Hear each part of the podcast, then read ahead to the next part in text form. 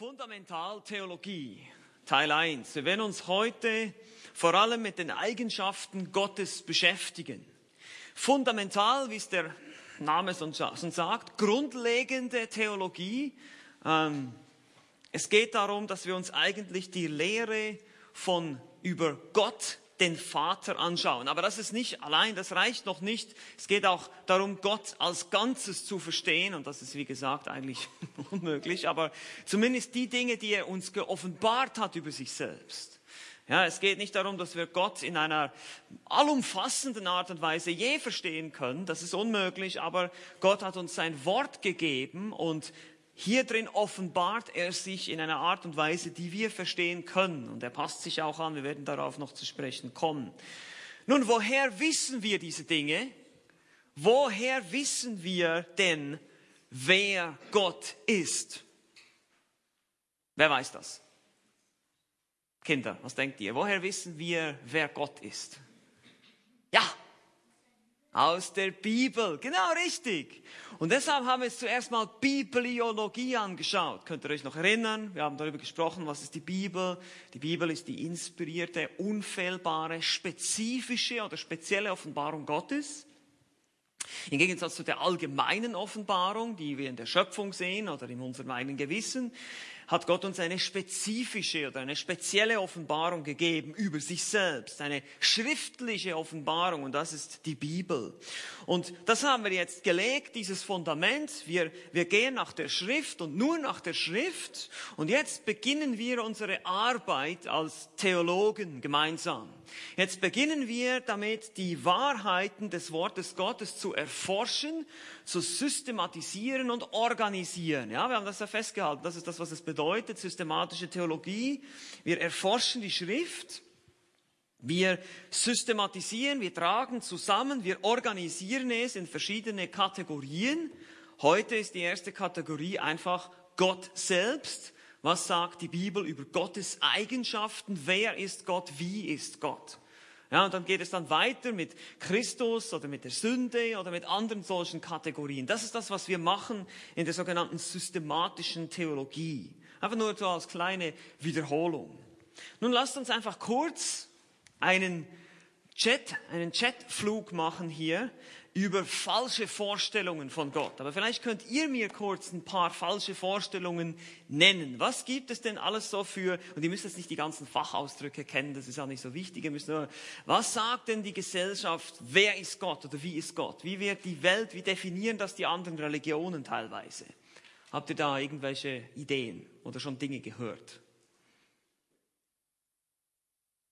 Das war jetzt eine Frage, ihr dürft antworten. Ja, was denkt ihr? Ja. Ein Uhrmacher. Ja, da muss ein bisschen genauer erklären, was damit gemeint ist.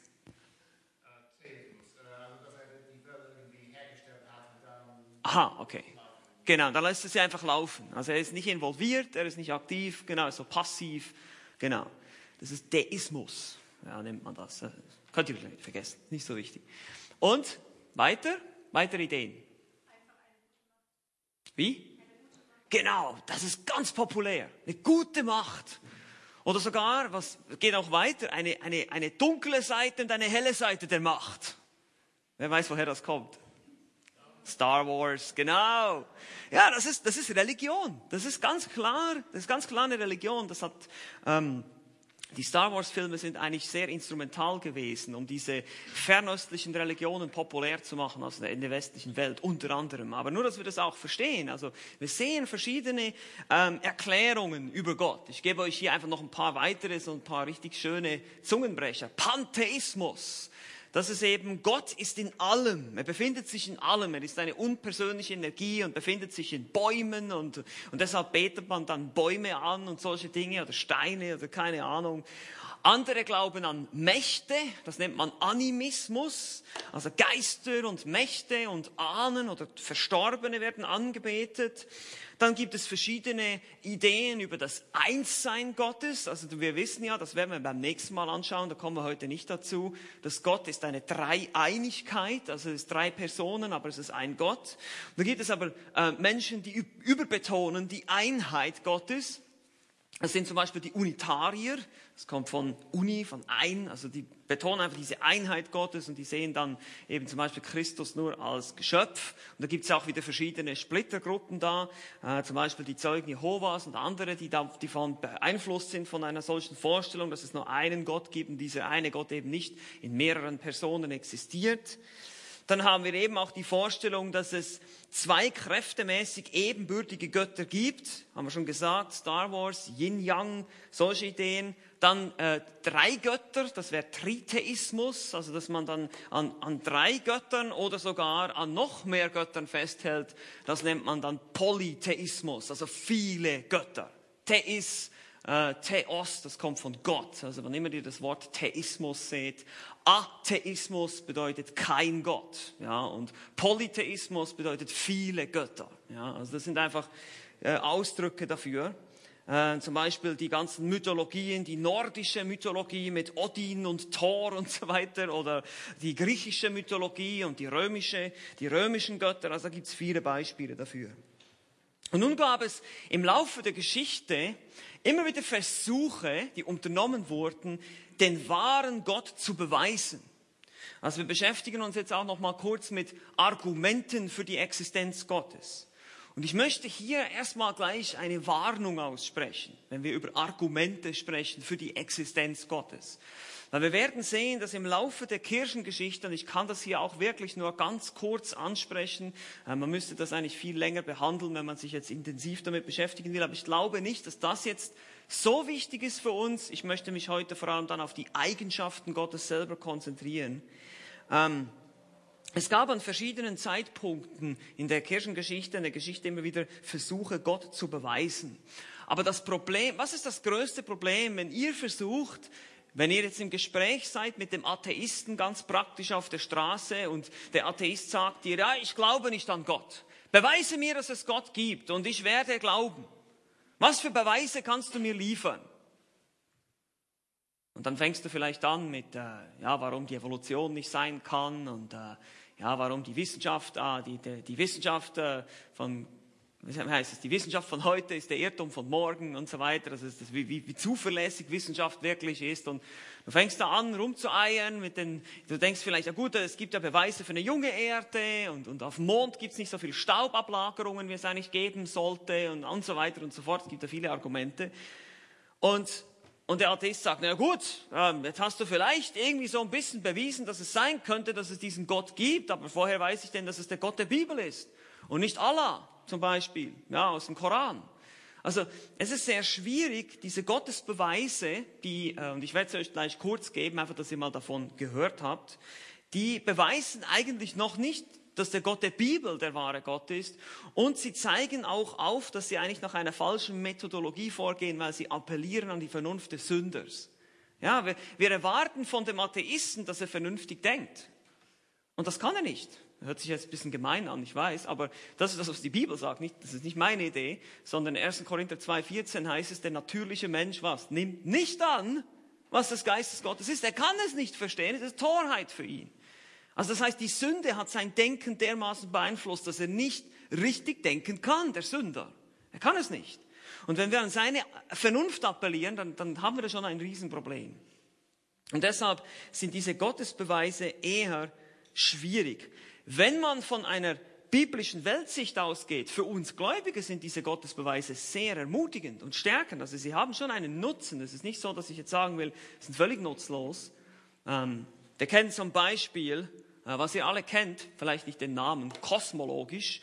Ähm, es gibt zum Beispiel die, die Argumentation, dass man sagt, okay, ähm, ich habe hier eine, eine Schweizer Uhr, eine Tissot, nicht Tissot, Tissot-Uhr, ja, und ähm, Jemand muss diese Uhr gemacht haben. Ja, die entsteht nicht einfach so aus Zufall, dass ich da irgendwie die ganzen Zahnrädchen und Schräubchen und Teile in die Ecke schmeiße und dann warte ich ein paar Millionen Jahre und dann entsteht daraus eine Uhr. Das ist Blödsinn. Das ist, was die Evolutionstheorie lehrt. Nee, da muss es einen Uhrmacher geben, einen intelligenten Uhrmacher, der diese Uhr gemacht hat. Okay, das kann sein. Ja, das ist richtig. Aber es ist wie Robert vorhin schon sagte, das heißt doch nicht, dass dieser Uhrmacher der Gott der Bibel sein muss. Es kann ja sein, dass das eben diese unpersönliche Macht ist, die aus einer dunklen Seite und aus einer hellen Seite äh, irgendwie äh, das, diese Urteil in die Existenz gebracht hat. Also es ist sehr schwierig, diese Beweise so zu verwenden. Und das hat damit zu tun, dass in der Kirchengeschichte die griechische Philosophie einen großen Einfluss hatte. Thomas von Aquin war ein Vorreiter in diesen Sachen, diesen Gottesbeweisen und dann wurden diese verschiedenen Beweise in der, in der Lauf der Geschichte einfach so, sag mal, ja, formuliert, können wir mal so sagen. Das erste ist der kosmologische eben, eine Schöpfung weist auf einen Schöpfer hin. Nun, für uns ist das ermutigend, ja, wir sehen das, weil wir von einer biblischen Sichtweise herkommen. Aber ein Sünder der verdorben ist, der wird das immer, der wird immer ein Argument finden, um das umzudrehen. Dann gibt es zum Beispiel den teleologischen Beweis. Also hier geht es mehr um den Zweck, Teleos, Zweck und Ordnung, äh, weil es Ordnung und Zweck gibt, weil es irgendwie eine sinnvolle Ordnung gibt im Universum, muss es auf eine intelligente Ursache hinweisen gibt es zum Beispiel die anthropologischen oder auch die moralischen Argumente, die gehen in eine ähnliche Richtung. Ähm, es gibt ein, der Mensch ist ein moralisches Lebewesen, er kann zwischen richtig und falsch unterscheiden. Das weist darauf hin, dass es einen Schöpfer, einen, einen äh, wie sagt man, einen, einen einen Maßstab geben muss. Jemand, der diesen Maßstab festgelegt hat. Woher wissen wir denn eigentlich, dass es falsch ist, jemanden zu töten, zum Beispiel, also zu ermorden? Ja, woher, wie, warum ist es so in uns drin, dass man das eigentlich weiß im Inneren? Da kommt wieder diese allgemeine Offenbarung durch das Gewissen.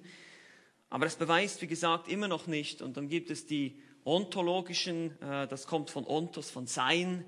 Äh, die Idee eines absolut perfekten Wesens bedingt, dass es auch existiert. Also das heißt, weil wir diese Idee haben, alle Menschen haben eine Idee von Gott. Deshalb muss Gott existieren, weil sonst hätten wir alle eine Idee von etwas, was es nicht gibt. Das ist ein relativ schwaches Argument, sehr philosophisch. Also ihr seht schon, all diese Argumente kommen zu kurz. Einerseits wegen der Verdorbenheit und Sündhaftigkeit des Menschen und andererseits, weil man versucht, Theologie von unten zu bauen. Ja, versteht vielleicht noch nicht genau, was ich meine. Das heißt, wenn ich versuche, als Mensch Theologie von unten zu bauen, ja, wie der Turmbau zu Babel, von unten nach oben. Ich versuche Gott zu verstehen anhand der Dinge, die hier auf Erden sind. Und ich versuche diese Erkenntnis aufzubauen. Aber das ist falsch. Wir brauchen eine Theologie, die von oben kommt. Und deshalb hat Gott uns eben sein Wort gegeben. Und deshalb ist der beste Beweis für die Bibel, ist die Bibel selbst. Die Bibel selbst versucht die Existenz Gottes gar nicht zu beweisen. Ist das schon mal aufgefallen? Am Anfang heißt es, 1. Mose 1, Vers 1, was steht da? Am Anfang, kommt schon, sagt es mit mir. Am Anfang schuf Gott Himmel und Erde. Am Anfang, im Anfang, genau, das ist richtig. Einige sagen im Anfang, andere am Anfang. Am Anfang schuf Gott. Er war einfach da. Der wird gar nicht hinterfragt, wird einfach vorgestellt. Und das ist genau das, was euch auch geschehen ist, meisten von uns, wir haben nicht erst alle wissenschaftlichen Argumente durchgearbeitet und dann irgendeinmal nach einem jahrelangen Studium sind wir zur Erkenntnis gekommen, Gott muss es wirklich geben. Nein. Irgendwas, irgendjemand hat euch das Evangelium verkündigt, ihr habt das Evangelium gehört, der Heilige Geist hat euren Verstand erleuchtet, er hat das Licht eingeschaltet und plötzlich habt ihr das verstanden, habt gemerkt, es ist wahr. Ohne dass das jetzt jemand bewiesen hat. Und jetzt, jetzt, wenn ich von einer, von dieser Sicht herkomme, von der Schrift herkomme, jetzt sehe ich auch diese ganzen Dinge, kosmologisch, theologisch, eben, theolo, teleologisch, kann ich mal selber sagen, all diese Argumente hier, eben, dass es ein, dass ein Mensch moralisches Verständnis, ja, das macht jetzt völlig Sinn, weil ich sehe das in der Schrift jetzt. Aber versteht ihr, das ist einfach, dass wir wissen, okay, Gott muss sich nicht beweisen. Er hat sich schon bewiesen. Und das macht uns Römer 1 und 2 und 3 sehr deutlich. Wir können da jetzt heute nicht hingehen, ihr könnt es selber zusammen, äh, also ihr könnt es selber gemeinsam oder zu Hause lesen oder wann auch immer. Ähm, wir haben diese Stellen schon oft gelesen. Gott offenbart sich, er offenbart seinen Zorn vom Himmel her. Die Menschen unterdrücken seine Wahrheit durch Ungerechtigkeit, durch ihre Sünde. Und jetzt, äh, das, das, was, das, was erkennbar ist von ihm, seine ewige Kraft und, und sein, sein, sein, sein Schöpferdasein wird erkannt durch die Werke. Eigentlich wissen wir diese Dinge alle. Wir sehen das alle als Menschen. Und auch unser Gewissen bezeugt es uns, aber durch unsere Sünde sind wir alle in die Irre gegangen. Das ist dann Kapitel 3, letztlich wird es ganz deutlich. Also nur, dass ihr das schon mal gehört habt, es gab immer wieder diese verschiedenen Ideen, wie man Gott beweist, aber wir wollen letztlich die Schrift nehmen und sagen, okay, die, wenn wir die Bibel lesen und der Heilige Geist erleuchtet unseren Verstand, wir, wir erkennen immer mehr, wie die Bibel selbst eben sich selbst beweist. Und auch selbst diese ganzen Dinge, die wir oft sagen, ja, die 40 Autoren über 1500 Jahre, wie das alles zusammenpasst oder die erfüllten Prophetien, sind alles, alles hilfreiche Argumente für uns, die wir gläubig sind. Aber für einen Ungläubigen, der ist in seiner Sünde so gefangen, ihr werdet ihn nicht überzeugen. Deshalb einfach als Ermutigung für euch, ihr braucht nicht Fachleute sein über Evolution und alles Mögliche. Es ist natürlich gut, wenn man sich in gewissen Dingen ein bisschen auskennt und sich mal ein bisschen damit beschäftigt. Aber wichtig ist, auch wenn ihr im Gespräch seid mit Menschen in der Evangelisation, sprecht immer wieder das Evangelium an. Sprecht ihr Gewissen an. Ja, kommt, Gebt ihnen die Schrift, gebt ihnen die Bibel, gebt ihnen das Evangelium, verkündigt, verkündigt ihnen das Evangelium. Weil Römer 1, Vers 16 heißt, das Evangelium ist die Kraft Gottes zur was? Zur Errettung. Ja, es ist nicht unsere Argumente oder unsere Schlauheit. Und deshalb auch hier ließen sich die Leute etwas sehr stark beeinflussen in der Kirchengeschichte von griechischem Denken und haben gedacht, man könnte, man müsste Gott irgendwie beweisen. Sie wollten natürlich Gott verteidigen, aber wie gesagt, das beste Argument ist immer noch, dass wir Gottes Existenz voraussetzen. Gut, aber jetzt möchten wir zum wichtigsten Teil kommen, was wir heute anschauen wollen, in der Fundamentaltheologie, was für uns wichtig ist, dass wir es erkennen, das sind die Eigenschaften Gottes. Die Eigenschaften Gottes. Wir lesen in der Schrift und wir lesen die gesamte Schrift und wir sehen immer wieder, wie Gott seine Eigenschaften offenbar macht. Einerseits durch die Geschichten, wie er mit Menschen handelt, andererseits durch ganz bestimmte Aussagen, auch in den Psalmen oder in anderen Schriften. Und das wollen wir heute gemeinsam uns einen Überblick verschaffen. Wichtig zu verstehen für uns hier in dieser Sache mit den Eigenschaften Gottes ist, wir dürfen die Eigenschaften Gottes nicht isoliert voneinander betrachten. Wir müssen das ein Stück weit tun, aber wir müssen sehr, sehr vorsichtig sein. Wir müssen uns die Eigenschaften Gottes wie einen Diamanten vorstellen. Ein Diamanten mit mehreren Seiten und Facetten, ja, und verschiedenen, wo man kann auch von verschiedenen Seiten an diesen Diamanten herangehen und ihn betrachten und die einzelnen Teile sozusagen, die einzelnen Seiten anschauen, aber man muss immer wieder das Ganze sehen. Weil Gott, Gottes Eigenschaften dürfen nicht isoliert werden voneinander. Und im Laufe der Jahrhunderte gab es immer wieder viele Irrlehren. Wir haben uns neulich darüber unterhalten, Daniel und ich, über diese Tatsachen. Das ist wirklich so, dass es viele Irrlehren gibt, äh, im Laufe der Geschichte, auch der Kirchengeschichte, die dadurch entstanden, dass man eine Eigenschaft Gottes überbetont hat gegenüber einer anderen. Oder sogar gegenüber allen anderen. Ja, und man muss sehr vorsichtig sein damit. Man muss es immer wieder in Ausgewogenheit betrachten. Zum Beispiel die ganzen Streitereien über, das, über, über ähm, eben auch die Dreieinigkeitslehre, da werden wir noch drauf eingehen, die verschiedenen Ansichten, die es gab, und das werden wir nächstes Mal betrachten. Aber auch hier, dass man heute die Liebe Gottes derart überbetont. Dass andere Eigenschaften, haben wir das Gefühl, ja, was ist denn mit Gerechtigkeit? Was ist denn mit Heiligkeit? Ja, dass man sagt, ja, Gott ist ein liebender Gott. Gott ist Liebe. Das, ist, das stimmt, das ist wahr. Aber es ist genauso wahr, dass Gott auch ein gerechter Gott ist. Und dass Gott auch ein heiliger Gott ist. Und wir dürfen das nicht vergessen, seine Liebe ist eine heilige Liebe. Nicht nur das, es ist eine heiligende Liebe.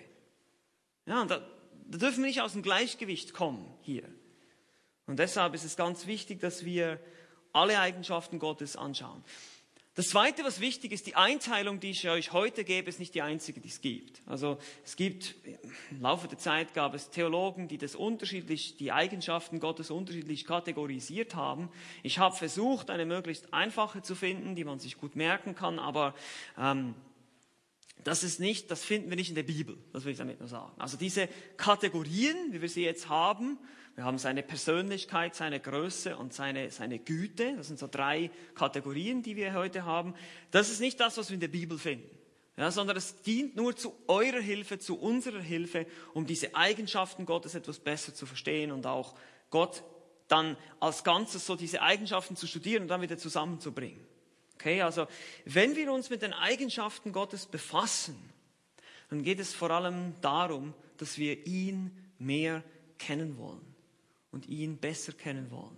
Und natürlich auch die sogenannten vermittelbaren Eigenschaften, spricht man auch in der Theologie. Das heißt, die Dinge, die wir als Menschen nachahmen können, zum Beispiel Liebe, Gerechtigkeit, gegensatz zu den unvermittelbaren wie Ewigkeit und Allmacht, das können wir schlecht nachmachen. Ähm, aber das, das ist auch eine Möglichkeit, das einzuteilen, vermittelbare und unvermittelbare oder nicht vermittelbare. Weißt, Ausdrücke im Deutschen weiß ich nicht mal ganz genau. Stimmt das, Daniel? Sagt man vermittelbar und nicht vermittelbar oder gibt es einen anderen Ausdruck? Communicable ist auf Englisch, aber übertragbar oder, aber ihr versteht schon, was ich meine. Ihr versteht, was ich meine. Aber das machen wir jetzt nicht. Wir machen jetzt so, dass wir Gottes Eigenschaften auf einer anderen, einer anderen ähm, also mit drei Punkten, wir haben drei Punkte heute. Das erste ist seine Persönlichkeit. Persönlichkeit. Hier geht es um seine Person. Und das ist ganz wichtig. Gott ist Person. Ja, das ist, das widerlegt schon mal ziemlich viele von diesen eben, äh, diesen Ansichten, dass Gott eine unpersönliche Energie ist, irgendeine kosmische Kraft, die Selbstorganisationsdynamik des Kosmos, oder wie Esoteriker das auch nennen. Ja, also ganz, äh, dieses eben, dieses dunkle Seite, helle Seite Ding, und das ist einfach so eine Energie, die man anzapfen kann. Nein, Gott ist Persönlichkeit, er ist Person. Und das sieht man an verschiedenen Eigenschaften, die uns in der Bibel gezeigt werden. Zum Beispiel ist er Leben. Er wird als der lebendige Gott bezeichnet. In Jeremia 10, Vers 10, ihr könnt euch die Verse einfach aufschreiben. Äh, Jeremia 10, Vers 10, aber der Herr ist Gott in Wahrheit, er ist der lebendige Gott und ein ewiger König. Oder auch Psalm 84, 84, Vers 3, könnt ihr euch auch noch aufschreiben. Also es gibt keinen anderen Gott außer dem lebendigen Gott. Das macht uns die Bibel klar in 5. Mose 4, 35. 5. Mose 4, 35. Gott der Vater besitzt Leben in sich selbst Johannes 5, 26. Und das ist wichtig. Gott ist die Quelle allen Lebens. Er hat Leben in sich selbst. Wir haben Leben bekommen von ihm. Es wurde uns geschenkt. Und Gott hat Leben in sich selbst. Er ist die Quelle des Lebens, er ist der Ursprung des Lebens, sowie des natürlichen oder des biologischen wie auch des geistlichen Lebens. Und da gibt es auch noch viel mehr Stellen, aber das ist ganz wichtig. Gott ist ein lebendiger Gott.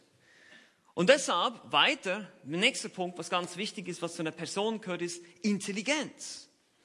Gott ist ein Gott des Wissens. Ein Gott des Wissens ist der Herr und von ihm werden die Handlungen gewogen. 1. Samuel 2, Vers 3b. 1. Samuel 2, Vers 3b ist das. Er ist ein Gott des Wissens. Er hat Intelligenz. Eben keine unpersönliche Kraft, irgendeine Energie, sondern Intelligenz. Auch in Römer 11, 33, die, wird die, die Tiefe des Reichtums, sowohl der Weisheit als auch der Erkenntnis Gottes gepriesen. Also diese Begriffe Erkenntnis, Verständnis, Weisheit, er ist ein Gott des Wissens, weisen auf Intelligenz hin. Er ist intelligent, es hat alles einen Plan. Er denkt sich was dabei, kann man sagen, alles was geschieht. Weiter, dann gehört natürlich zu einer Person gehört Willen und Planung. Ja, Gott hat einen Willen. Ja, heißt es zum Beispiel in Epheser 3, Vers 11. Epheser 3, Vers 11. Dass alles nach dem ewigen Vorsatz oder Ratschluss geschieht, den er gefasst hat in Jesus Christus. Er plant und wirkt im Hinblick sogar auf die Zukunft, auf zukünftige Ziele. Er reagiert nicht einfach angesichts äußerer Einflüsse. Also es ist nicht so, dass Gott irgendwelchen Dingen unterworfen ist, sondern er plant und agiert, er wirkt alles nach seinem Willen. Er hat einen Willen. Und er ist aktiv. Also Aktivität ist eine weitere Eigenschaft, die zu seiner Person gehört. Psalm 92, Vers 5 und 6 heißt es, denn du, Herr, hast mich erfreut durch dein Tun. Er ist aktiv, er tut was. Über die Werke deiner Hände will ich jubeln. Wie groß sind deine Werke, Herr? Er tut was. Er schafft was. Es ist Aktivität. Und zwar nicht nur einmal, eben. Er hat einmal alles geschaffen und dann lehnt er sich einfach zurück. Und dann lasst, überlasse ich alles dem Zufall. Das kann, das ist gar nicht möglich, weil es gibt nämlich keinen Zufall. Gott kontrolliert ja alles. Er steht über allem. Wir werden noch sehen, er ist allmächtig. Er ist der Höchste. Also es gibt nichts, was sich seinem Einfluss entziehen kann in irgendeiner Art und Weise. Auch die Zeit nicht, die Geschichte nicht. Auch deine meine Entscheidungen nicht, nur so nebenbei gemerkt. Und deshalb ist das ganz wichtig zu verstehen. Er ist aktiv, er ist, er ist involviert in allem, was geschieht in der Schöpfung. Es gibt keinen inaktiven, passiven und tatenlosen Gott in der Schrift. Gott ist immer dabei zu wirken, immer. Und das ist ganz wichtig zu verstehen für uns. Auch jetzt, auch heute. Weiter, Freiheit. Hm. Das ist interessant, in Psalm 115, 115, Vers 3 heißt es, unser Gott ist in den Himmeln, alles, was ihm wohlgefällt, tut er. Das ist so genial. Ist so genial. Gott tut einfach, was er will. Gott, niemand kann ihm irgendwas vorschreiben. Ich meine, wer sind wir, dass wir ihm Vorschriften machen? Auch Psalm 135, Vers 6. Psalm 135, Vers 6 heißt es, alles, was dem Herrn wohlgefällt, das tut er in den Himmeln, auf der Erde, in den Meeren und in allen Tiefen.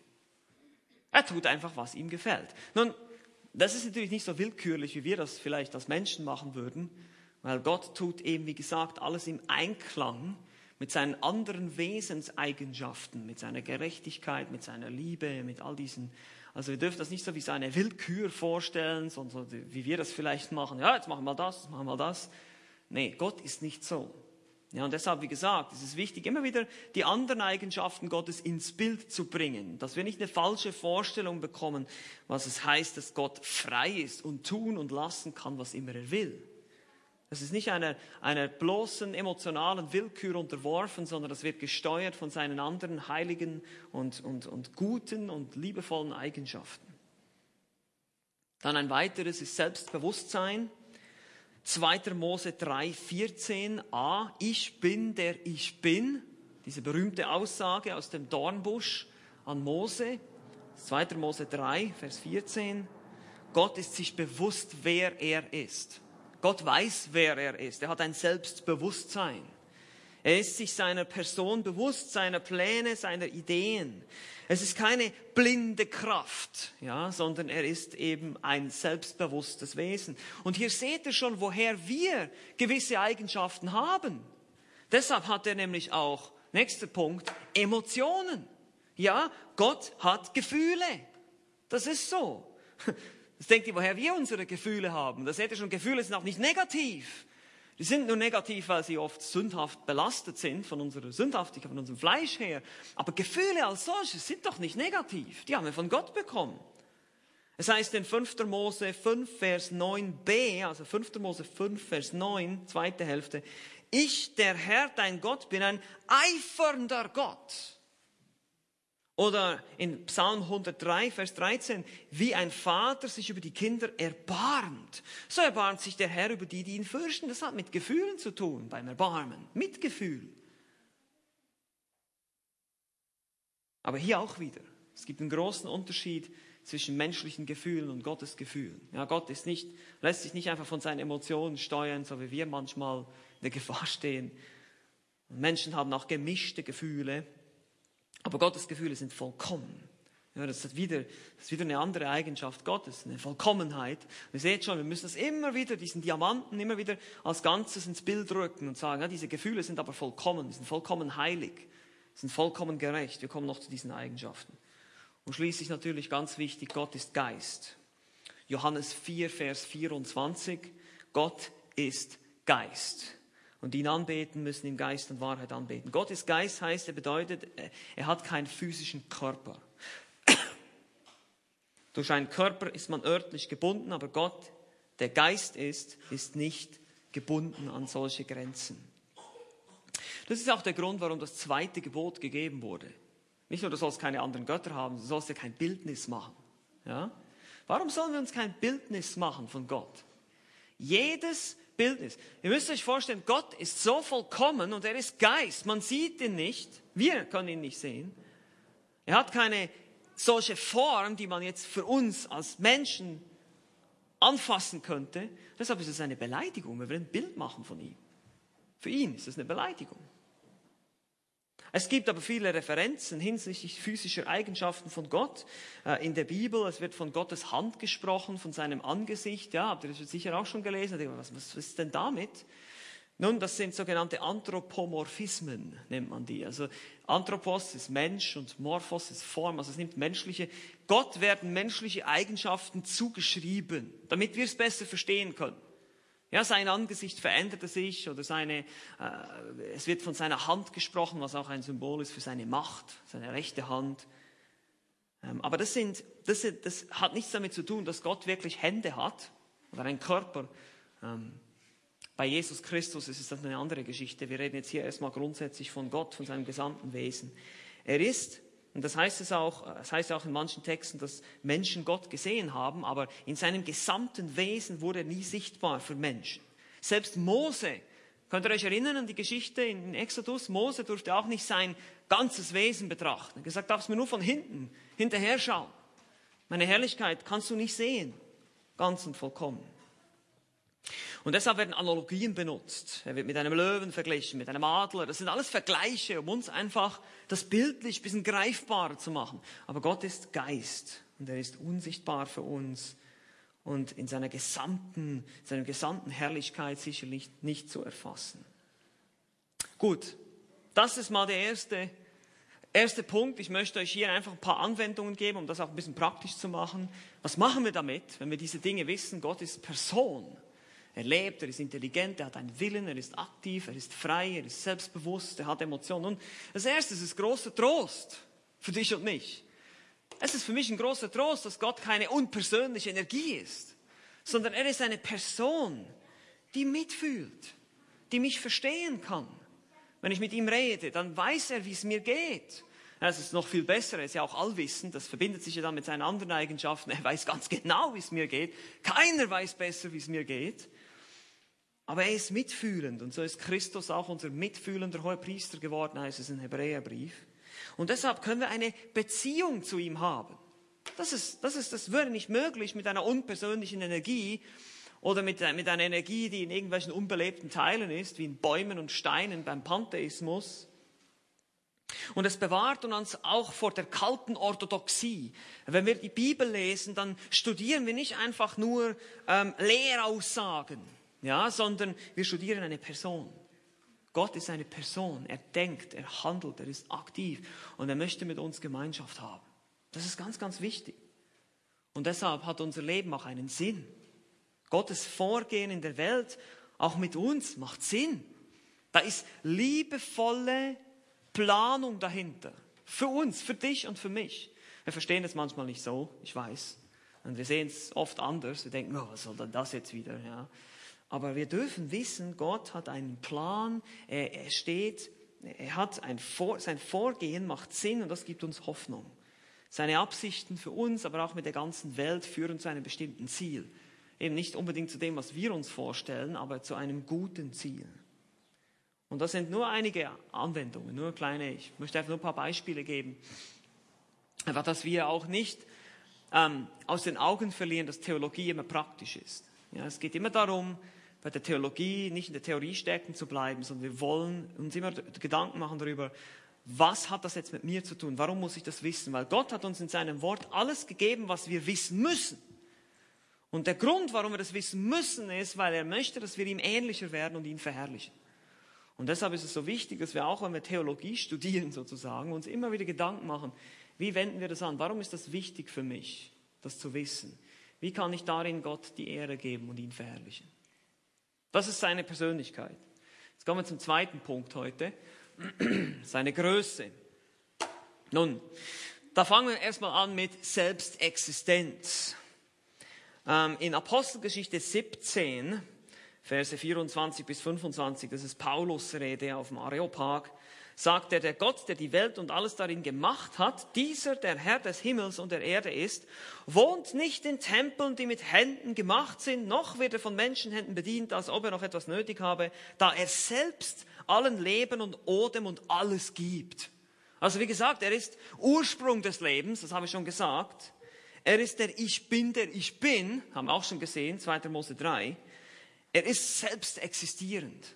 Er braucht niemanden. Er ist nicht abhängig wie wir. Ja, das ist ein großer Unterschied zwischen uns Geschöpfen und dem Schöpfer. Wir Menschen sind abhängig. Wir brauchen, das beginnt schon bei der Luft zum Atmen und bei der Nahrung, die wir brauchen. Weil wir sonst sterben. Gott braucht das alles nicht. Und wisst ihr was? Er braucht eigentlich auch uns nicht.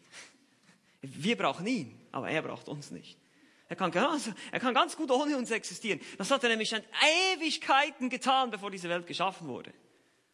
Die Dreieinigkeit in sich selbst, zufrieden, völlig genügend, völlig genügsam in seiner eigenen Liebesbeziehung zwischen Gott dem Vater, Gott dem Sohn und Gott dem Heiligen Geist.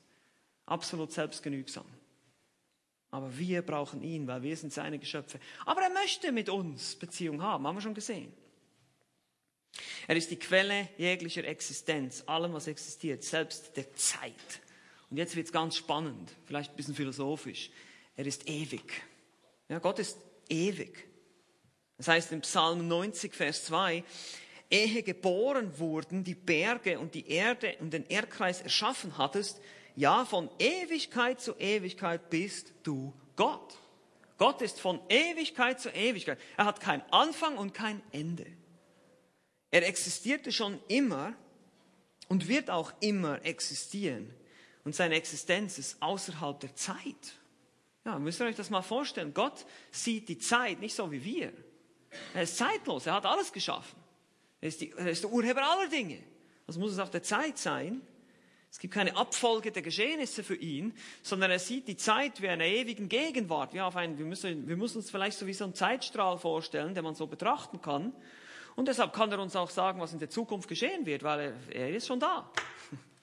Wir sind noch nicht da angekommen. Aber er weiß das alles schon. Er ist schon da. Er hat es schon bestimmt. In der, in der, für uns jetzt in der, in der vergangenen Ewigkeit hat er die Zukunft schon bestimmt. Und ihr seht schon, das wird jetzt so langsam, jetzt kommen wir so in einen Bereich herein, wo es unseren Gehirnen langsam schwerfällt, wo wir so ein bisschen anfangen zu rauchen. Ja, wenn wir uns das versuchen vorzustellen. Zeitlos. Für Gott sind tausend Jahre wie ein Tag und ein Tag wie tausend Jahre. Das hat nichts mit der Schöpfung zu tun, sondern das hat damit zu tun, dass Gott einfach zeitlos ist. Dass für ihn Zeit keine Rolle spielt. Bei ihm sind alle Dinge zeitlich gleichrangig und immer präsent. Er lebt in der ewigen Gegenwart. Für ihn ist immer alles präsent. Alles. Es ist genial, sich das vorzustellen. Aber schwierig. Und deshalb ist er auch, nächste Eigenschaft, unveränderlich. Er ist unveränderlich. In Malachi 3, Vers 6 heißt es, ich, der Herr, verändere mich nicht. Ich verändere mich nicht. Ah, seine Ewigkeit und seine Unveränderlichkeit kommt auch in den Namen El Olam, das heißt, El Olam heißt der ewige Gott, ja, im Hebräischen, zum Ausdruck. Er bezeichnet dieses unwandelbare Wesen Gottes. Und es ist ganz wichtig, seine Veränderung ist bezüglich seiner Natur, okay? Nicht unbedingt seinem Handeln. Ja, Gott handelt unterschiedlich zu verschiedenen Zeiten.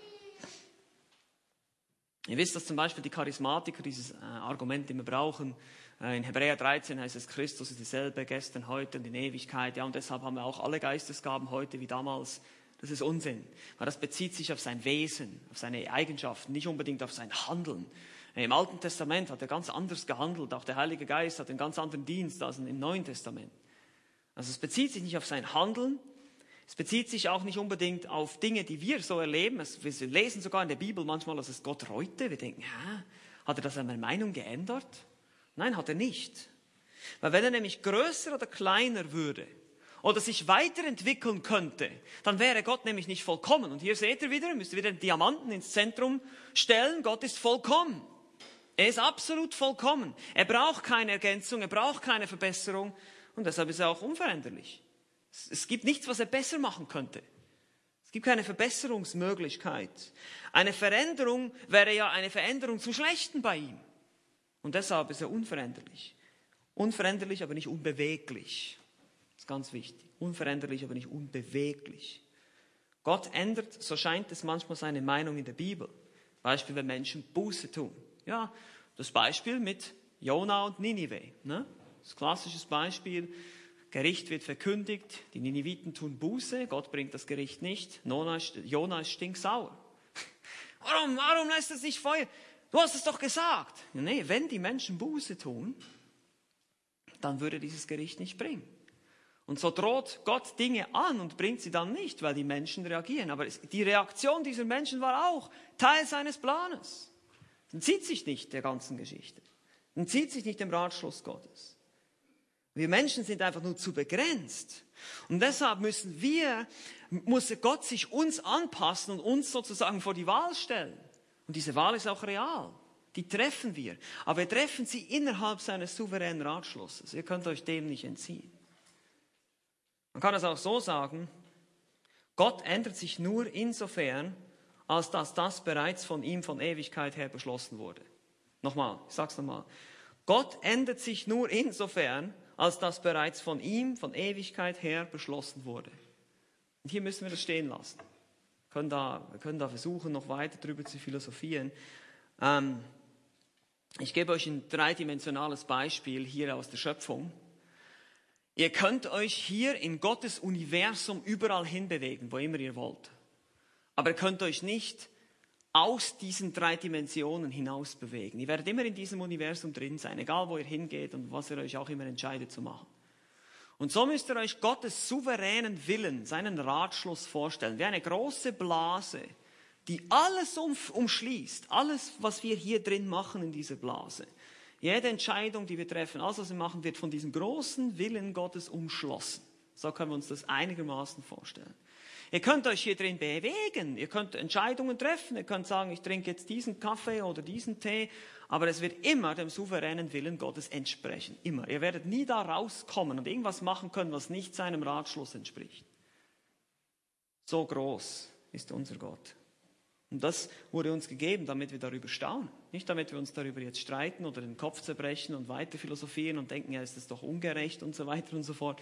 Dafür wurde das nicht gegeben uns. Es gibt viele Dinge, die wir da nicht verstehen, die, die Gott für sich behalten hat, die er nicht geoffenbart hat uns. Aber die Dinge, die wir haben, die sind für uns. Die können wir sehr wohl nachvollziehen, was er sagt. Und deshalb weiter, Allgegenwart.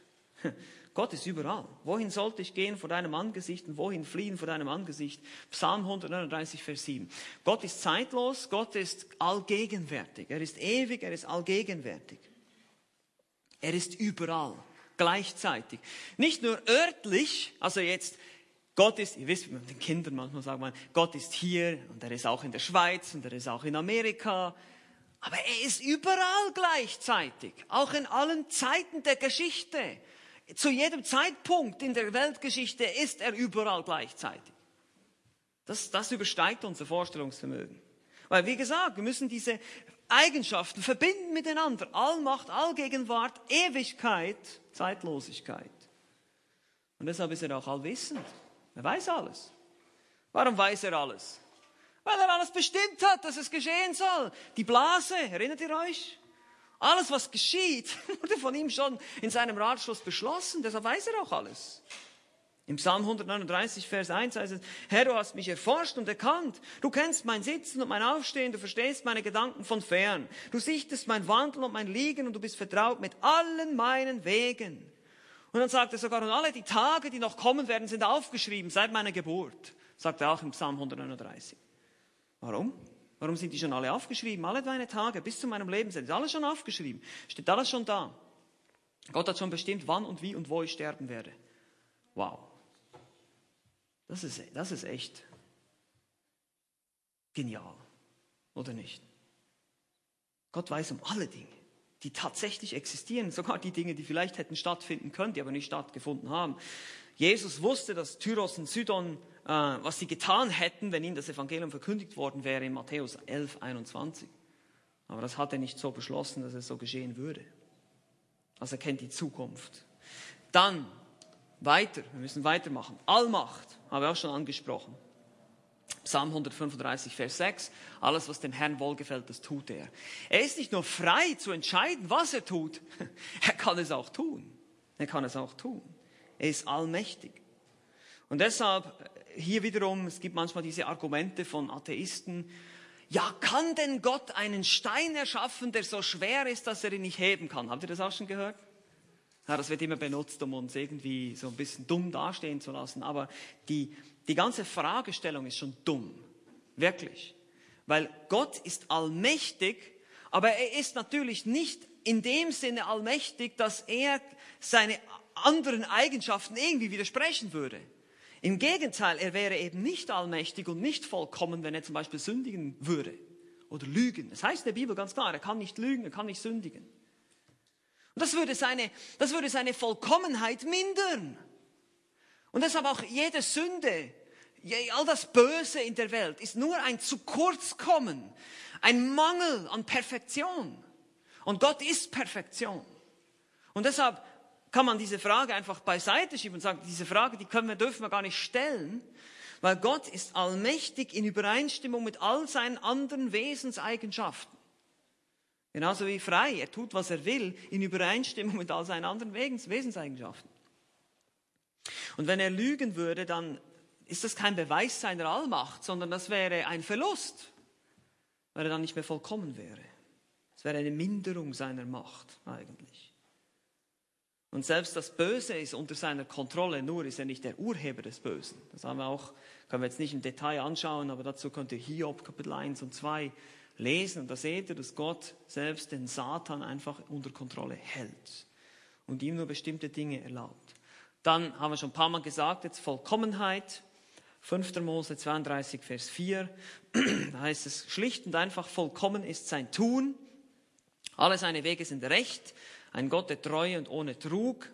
Und dann auch zu guter Letzt Unfassbarkeit. Das ist Psalm 145, Vers 3. Groß ist der Herr und sehr zu loben. Seine Größe ist unerforschlich. Und ich glaube, das haben wir, den Punkt haben wir schon deutlich gemacht dass seine Größe unerforschlich ist. Seine Allmacht, seine Allgegenwart, sein, sein Allwissen, all diese Dinge sind für uns ungreifbar.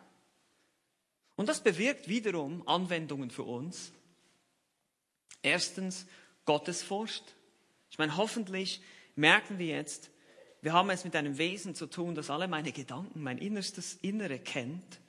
Und wir sagen auch unseren Kindern immer, Kinder, Ihr könnt euch verstecken vor euren Eltern, aber von wem könnt ihr euch nicht verstecken? Vor Gott. Genau. Er ist allgegenwärtig, er ist allwissend, er, er weiß alles, er kennt dich ganz genau. Du kannst dich vor ihm nicht verstecken. So geht es auch uns allen übrigens, nicht nur den Kindern. Gewissheit gewinnen wir daraus. Wir schöpfen Ermutigung in schwierigen Situationen. Gott ist vollkommen allmächtig. Er hat alles unter seiner Kontrolle. Er tut nichts, was ihm was seinem Plan oder seinem Ratschluss widersprechen würde. Er macht immer das Richtige, er macht keine Fehler und schließlich Sicherheit.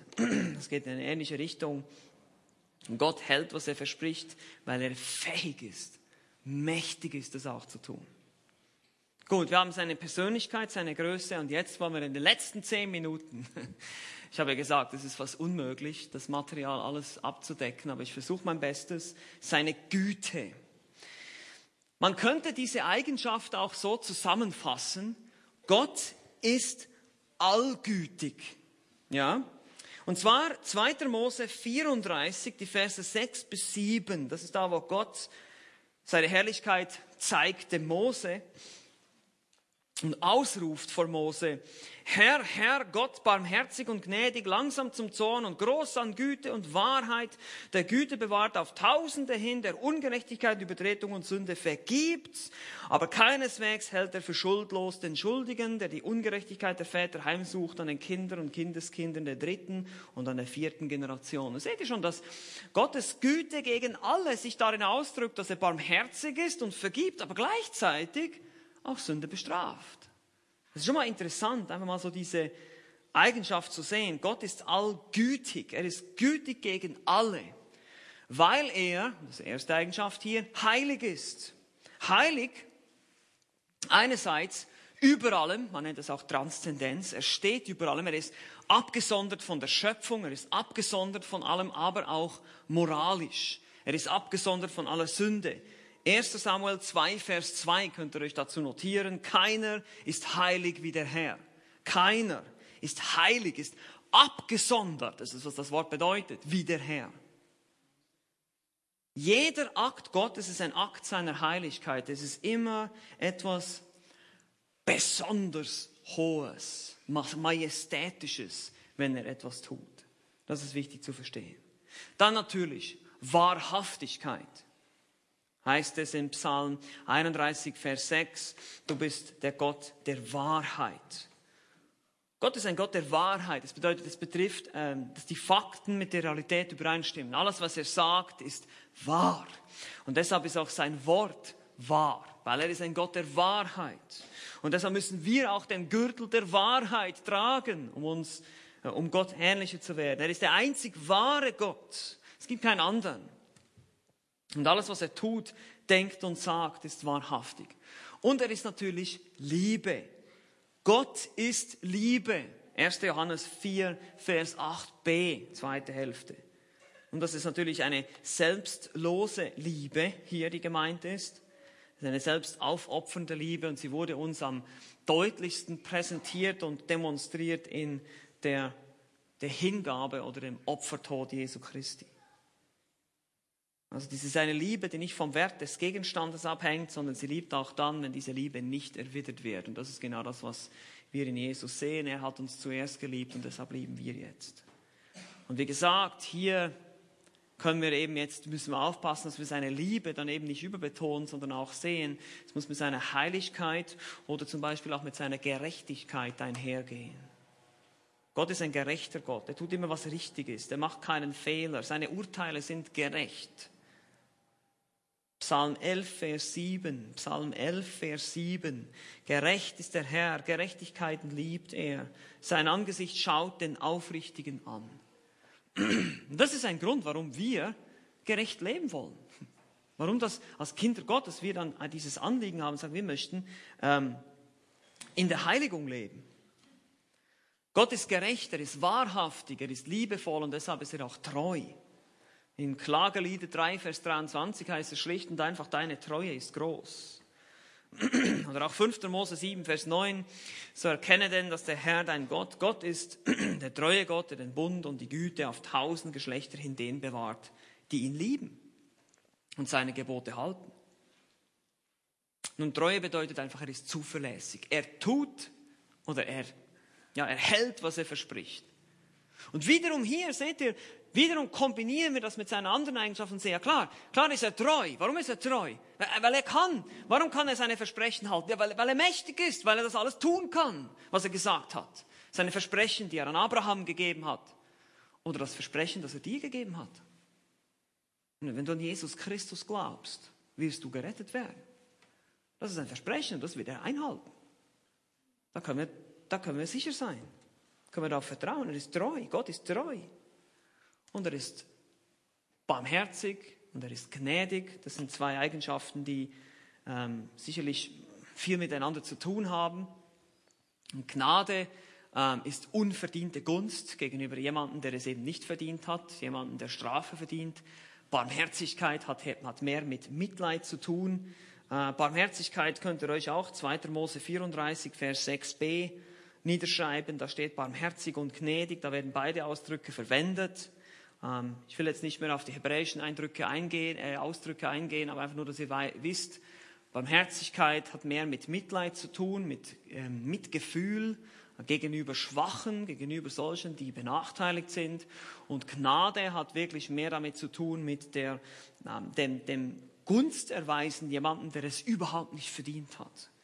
Und deshalb reden wir auch immer von der Gnade Gottes in Jesus Christus. In Jesus Christus wurde die Gnade Gottes groß. Er gibt uns etwas, was wir alle absolut nicht verdienen. Und die Gnade Gottes gestaltet uns auch um, heißt es in 1. Korinther 15, 10. Durch die Gnade Gottes bin ich, was ich bin, sagt Paulus. Und das ist ganz wichtig, hier auch wieder. Gottes Gnade, Gottes Barmherzigkeit, nicht isoliert zu betrachten von allen anderen Eigenschaften. Auch in unserem eigenen Leben. Wir sollen gnädig sein miteinander, wir sollen barmherzig sein, wir sollen geduldig sein. Wir sollen aber auch gerecht sein und wahrhaftig. Ihr seht schon, deshalb sagt es, heißt es im Epheserbrief, wir sollen die Wahrheit in Liebe reden. Ja, wir sollen uns die Wahrheit nicht um die Ohren knallen, aber wir sollen auch nicht immer nur schweigen und sagen, alles tolerieren und ja, ja, wir müssen uns ja lieben, wir müssen ja barmherzig sein. Das ist auch verkehrt. Und hier seht ihr schon, wie wir einfach Gottes Gnade brauchen, um immer wieder diese, diese Ausgewogenheit zu finden. Wir neigen immer dazu, wieder von einem Extrem ins andere zu gehen. Wir sind alle Menschen, wir sind alle unvollkommen. Und deshalb ist es wichtig, wenn wir die Eigenschaften Gottes studieren, und deshalb wollte ich das heute in einer Stunde machen, einfach um euch diesen ganzen Diamanten mal vorzustellen um euch natürlich zu ermutigen, weiter zu studieren, weiter vielleicht nach diesen Eigenschaften jetzt zu suchen. Es gäbe noch unzählige mehr Bibelstellen, die wir anschauen könnten gemeinsam, aber das reicht einfach die Zeit nicht aus. Aber dass ihr einfach oder vielleicht mal eine systematische Theologie zur Hand nehmt und sagt, ich lese jetzt mal die Eigenschaften Gottes alle durch. Es gibt gute Bücher, könnt zu mir kommen oder zu Daniel, wir können euch Büchertipps geben, was ihr lesen könnt, um euch tiefer mit den Eigenschaften Gottes zu beschäftigen. Das ist ein ganz wichtiger Punkt.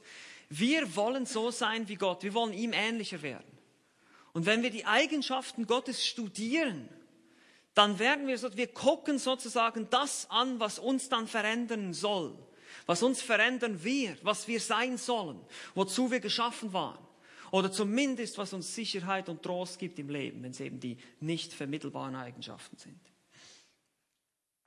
Gott ist gut. Seine Güte währet ewig. Und deshalb hier noch ein paar Anwendungen für euch. Erstens, Vergebung.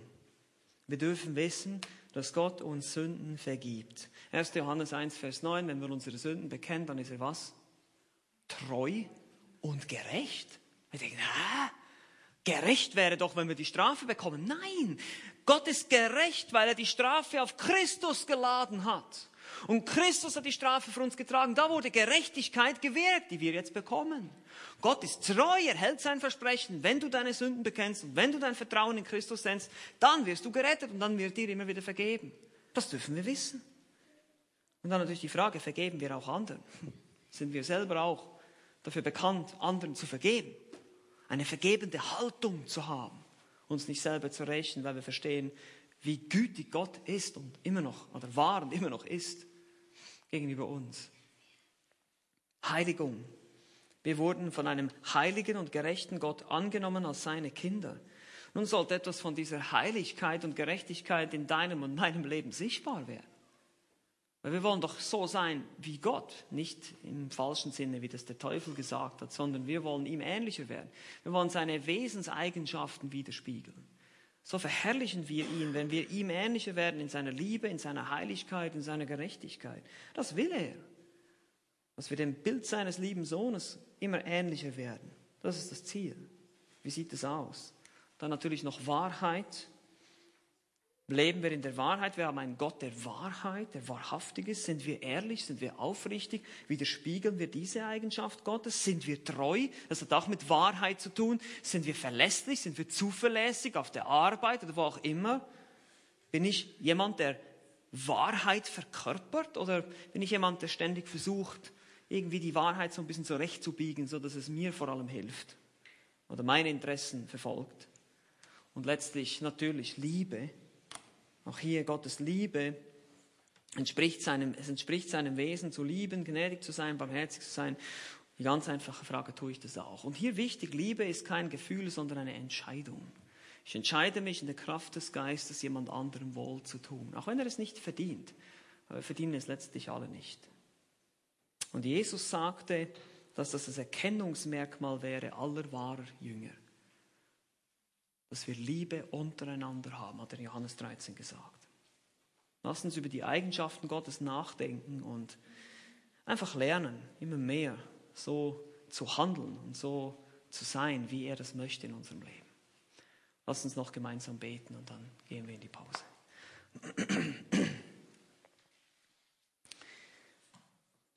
Großer Gott, wir sind überwältigt, wenn wir all diese Eigenschaften sehen von dir. Und wir preisen dich und loben dich einfach für deine Allmacht, für deine Größe, für deine souveräne Macht, die du hast, aber auch deine Güte, deine Gnade, deine Barmherzigkeit, auch deine Gerechtigkeit, deine Heiligkeit, deine Vollkommenheit.